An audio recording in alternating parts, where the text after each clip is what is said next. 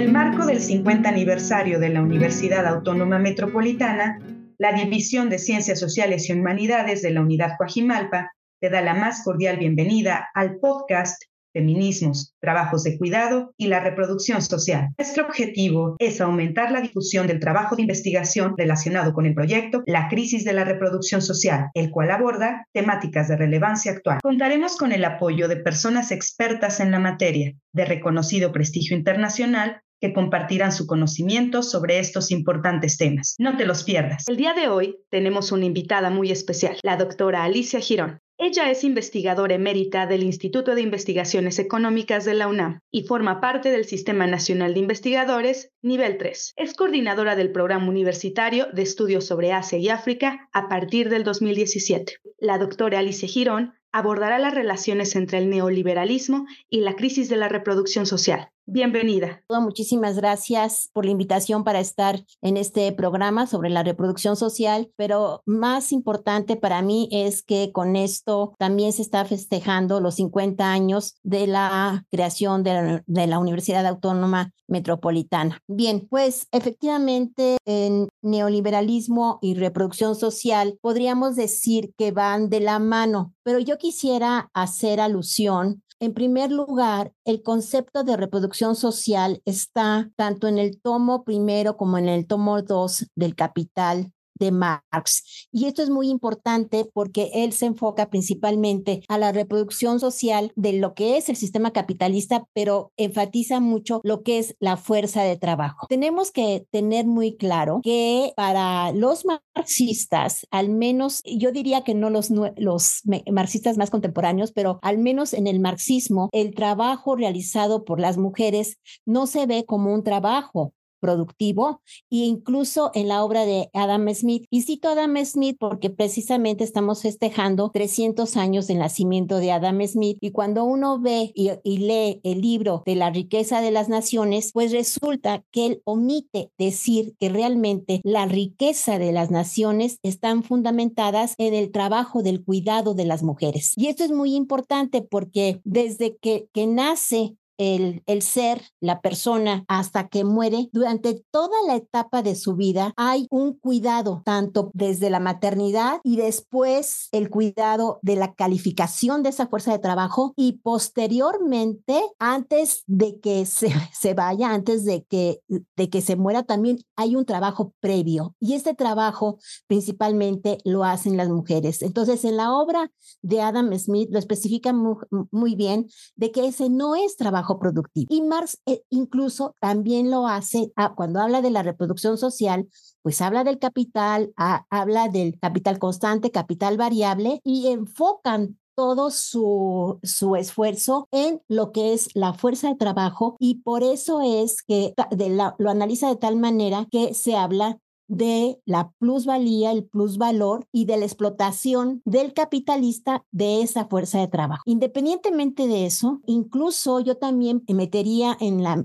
pues en la misma bolsa en cuanto a lo que es el trabajo productivo, pues también a la corriente poskeynesiana, que diríamos el pensamiento heterodoxo, porque ¿qué es lo que dice Keynes y qué es lo que dicen los poskeynesianos. La economía es una economía monetaria de producción. Esto quiere decir que en economía solamente vemos aquellas transacciones que se realizan a través de un equivalente general que es el dinero. Y bueno, principalmente desde el punto de vista heterodoxo, pues es el dinero crédito realmente el más importante y a partir de ahí giran todas las relaciones personales. Entonces, una de las grandes aportaciones de la economía feminista es ver cómo se da esta creación de esa fuerza productiva que después crea o, se realiza en el trabajo de la producción. Y ahí es donde la, yo recuerdo, porque esto definitivamente las aportaciones de la economía feminista, por supuesto que hay muchas y, ya desde hace muchos años se está viendo esto, pero recuerdo a las economistas feministas de la Asociación Internacional de, de Economistas Feministas cómo contabilizaban el tiempo de uso. Y la verdad es que cuando uno viene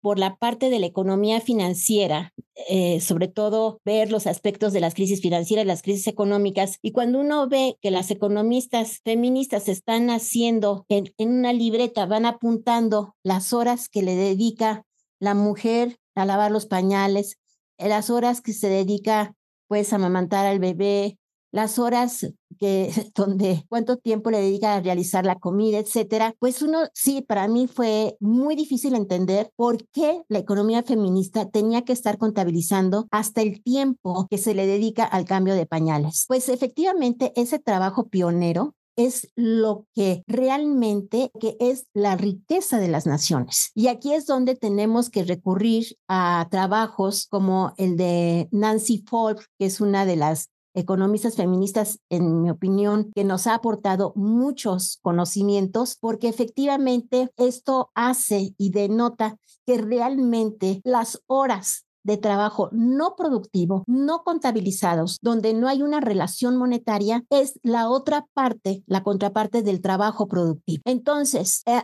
en mi opinión, Nancy Foldre tiene una hipótesis. Recuerdo que estando yo en una estancia de sabático en la Universidad de Kansas City, donde fui a estudiar lo que es el dinero desde una, desde una posición post-keynesiana, fue Nancy Ford a dar una conferencia y ella inició con un ejemplo y dijo, ¿qué pasaría bajo el supuesto de que los padres se pusieran en huelga y dejaran de cuidar a los niños y a los adultos. ¿Qué es lo que pasa? Por supuesto que difícilmente veo a alguien que abandone, bueno, hay personas que abandonan a los niños, pero ¿cómo abandonar el cuidado y decir ahora no lo voy a cuidar? Y ahí es donde viene eh, la pregunta de quién es la responsabilidad del cuidado. Y la responsabilidad del cuidado, y yo estoy hablando como economista, es del Estado. El Estado es el que tiene que cuidar la fuerza del trabajo porque él es el que debe de garantizar no solamente ese cuidado que se hace al interior de la familia, ahora sí sea por el papá o la mamá, porque no solamente es el cuidado de los niños, sino también el cuidado al interior de la familia, del núcleo familiar, más, más allá de hablar de familia, que la familia ahora ya no es papá, mamá, hijos, hay diferentes, es un arco iris de tipo de familia, pero en ese núcleo es muy importante ver esas horas que se le dedican al cuidado y allí la OIT ha hecho un gran avance cuando diferencia las, horas, ¿no? Entre el cuidado de lavar la ropa, el cuidado de cuidar al niño, etcétera. Para mí, bueno, está bien que haga esas esa diferenciación para hacer estudios más profundos, pero al final de cuentas son horas no pagadas. Entonces, ahí es donde efectivamente es el cuidado que se realiza al interior de un núcleo familiar, independientemente del ejemplo que usemos de familia. Y no solamente eso, que sino el cuidado también tiene que ver con el medio ambiente. Ahora, es muy importante mencionar cuando la crisis del 2007-2008, la señora Christine Lagarde se hace toda una serie de estudios, principalmente encabezados por el Fondo Monetario Internacional, por el Banco Mundial, por los organismos financieros eh, y los organismos multilaterales. El problema fue cómo en una crisis tan fuerte que nadie se lo esperaba, bueno, sí, cuando uno estaba viendo todo el proceso de financiarización y cómo estaban subiendo las cotizaciones de las acciones, pues lógicamente que esto iba a reventar en algún momento, iba a haber el famoso momento Minsky. Viene el momento Minsky, viene la caída brutal y entonces Christine Lagarde, yo recuerdo mucho, decía, y ahí es donde se inician, y aquí sí tenemos que reconocer, aunque muchas economistas dicen que el término de género y de feminismo se lo apropiaron los organismos financieros internacionales, precisamente de, de eso se dan cuenta que la mejor manera para reactivar la economía es que ese trabajo del cuidado tenga una remuneración. Y no solamente eso, sino que se incluya como parte para la recuperación de la crisis económica. Entonces se hacen toda una serie de estudios. Viene después en 2015 la Agenda 2030 y por supuesto en el punto 5, que es equidad de género, allí se trabajan los siete ejes, los siete drivers para el empoderamiento económico de las mujeres. También quiero mencionar que hay muchas economistas y muchas académicas más allá de las ciencias sociales que están en contra de la palabra de empoderamiento, hablan de la autonomía de las mujeres, porque sienten que es muy neoliberal hablar del empoderamiento. Bueno, yo no me voy a poner en eso, o sea, no voy a discutir si es empoderamiento o autonomía, pero creo que es muy importante los siete ejes que incluso están, que se trabajaron en el alto panel para el empoderamiento económico de las mujeres. Y ahí uno de los ejes, en mi opinión, son dos ejes para mí los más importantes. Uno, el de el trabajo del cuidado, que son las famosas tres R's. Y después la OIT incluso ah, eh, avanza y dices, no, no son tres, son cinco R's.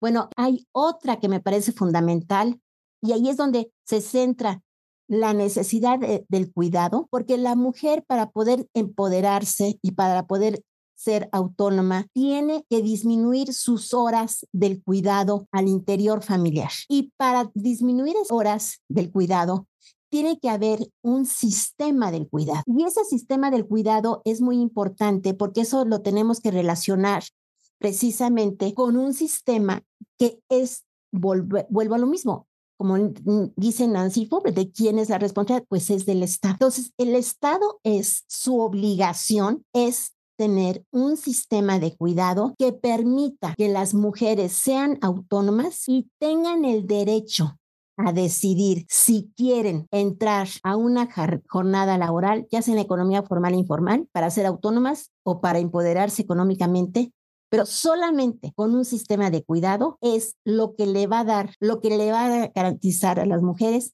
esa autonomía porque porque va a tener un ingreso. Y el ingreso es importantísimo porque es lo que te da la libertad de elección, ya sea un ingreso que tengas a través de un trabajo doméstico, a través de que seas explotado en una fábrica, a través de que seas un, una alta ejecutiva, tu ingreso es lo que te va a permitir decidir si ese dinero es para que tú seas dueña de una vivienda o puedas poner un, realizar un proyecto productivo o decidas gastártelo en las medicinas de tus padres, de tus hijos o dedicarlo a mejorar el cuidado al interior de tu, de tu hábitat. Para mí, el sistema de cuidado es muy importante y después hay otro eje que me parece fundamental, que es el de inclusión financiera y digital. Estos ejes son importantísimos porque efectivamente, ¿por qué inclusión financiera y digital? Porque tú también tienes derecho a ser parte de los circuitos financieros y, y al mismo tiempo digital y financiera pues porque estamos en una economía digital, es el cambio. Entonces, ahora me voy a la crisis de la reproducción social. Bueno, entonces, fíjense cómo esta idea de Christine Lagarde, que bueno, es muy criticada porque bueno, era la presidenta del Fondo Monetario Internacional, pero fue una de las que apoyó con gran fuerza, junto con otras mujeres, hacer toda una serie de estudios de por qué la mujer era importantísimo que tuviera una remuneración. Y yo no lo veo como, ay, es que ahora van a ser más explotadas. No, simplemente que el ingreso te da una autonomía y te da cierta libertad. Bueno, efectivamente, todas las alternativas que se dieron para la crisis 2007-2008, todo lo que es la austeridad. La austeridad no es nueva, la austeridad viene desde antes. Es un, yo es una palabra que la critico mucho porque la austeridad está basada mucho en el cristianismo, o sea, hay toda una teoría de la austeridad, pues te puedes ir al cielo, puedes ganar, no sé, o sea, como que rapidito te vas a ir al cielo, ¿verdad? Y en, la, y en economía no puede existir austeridad. En economía, si realmente quieres tener beneficios para tu población, tú tienes que crear empleo. Y el que dispara el empleo es la inversión pública y es el Estado. Pues, por lo tanto, toda la, toda la segunda década de este siglo presentan alternativas, pero al final lo que hicieron fue salvar a los grandes bancos, salvar a los grandes corporativos después del 2007-2008, y eso fue a costa de una serie de programas de austeridad en todo el mundo con tasas de interés muy bajas. Y lo que se hizo fue, todo el mundo se endeudó, hubo grandes, si las tasas de interés eran tasas cero, pues tú te endeudas. El problema es que también la economía no volvió a crecer como antes del 2007 ni del 2008. Y entonces hay un documento del Banco Interamericano de Pagos donde dice de las empresas zombies. Bueno, pues yo decía, ¿cómo que de la...? No, así dice, ¿eh? empresas zombies. No, hay una película de los zombies, no, es empresas zombies porque simplemente se empiezan a endeudar con la idea de que en algún momento van a crecer. Eso por un lado, a nivel corporativo, empresas no financieras, y por el otro lado, pues los gobiernos también se empiezan a endeudar, pero también dentro de sus proyectos, planes de desarrollo, la austeridad es clave, porque según ellos, un país es sano cuando no hay déficit fiscal.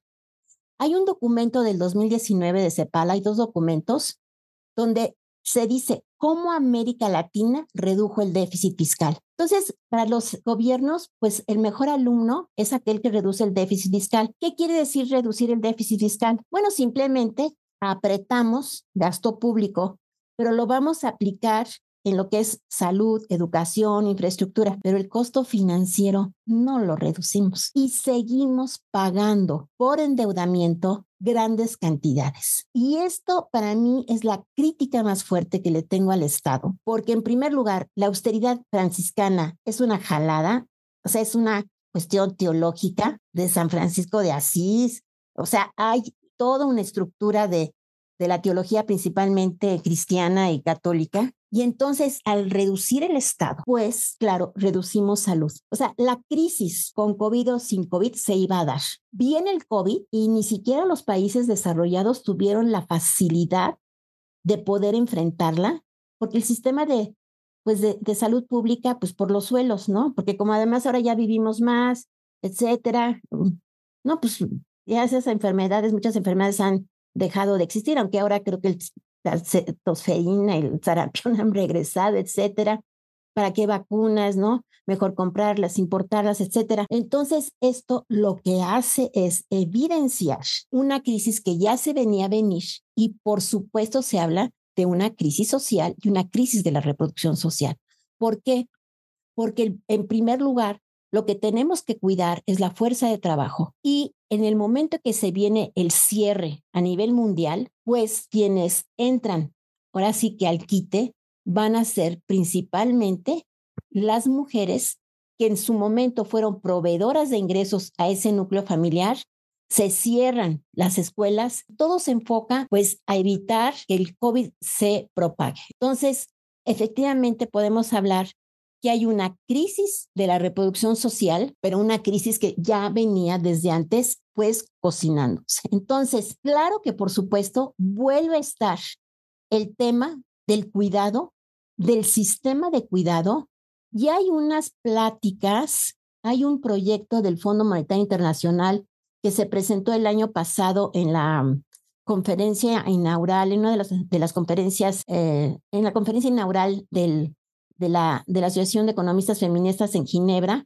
donde se habla del proyecto Bretton Woods como un nuevo proyecto Bretton Woods, pero principalmente Georgina está insistiendo en un sistema de cuidado. Está, o sea, para que el Fondo Monetario Internacional esté definitivamente en la necesidad de un sistema de cuidado, volvemos a lo mismo. No es tanto que nos interese cuidar la, la fuerza de trabajo, no, lo que necesitamos es que las mujeres se queden liberadas para poder insertarse en el, mercado de trabajo. Y esto es fundamental. Y yo no voy a decir que es una posición neoliberal, por supuesto que no, sino que es una necesidad de reactivar la economía como de lugar y por lo tanto la fuerza de trabajo femenina es muy importante. Es muy importante porque a final de cuentas da libertad, es un derecho humano al empleo pero además te va a reactivar la economía porque tú vas a llegar a consumir. Entonces, por eso se habla ahora de una reproducción de la fuerza de trabajo, de una crisis social, o sea, la necesidad de cómo seguir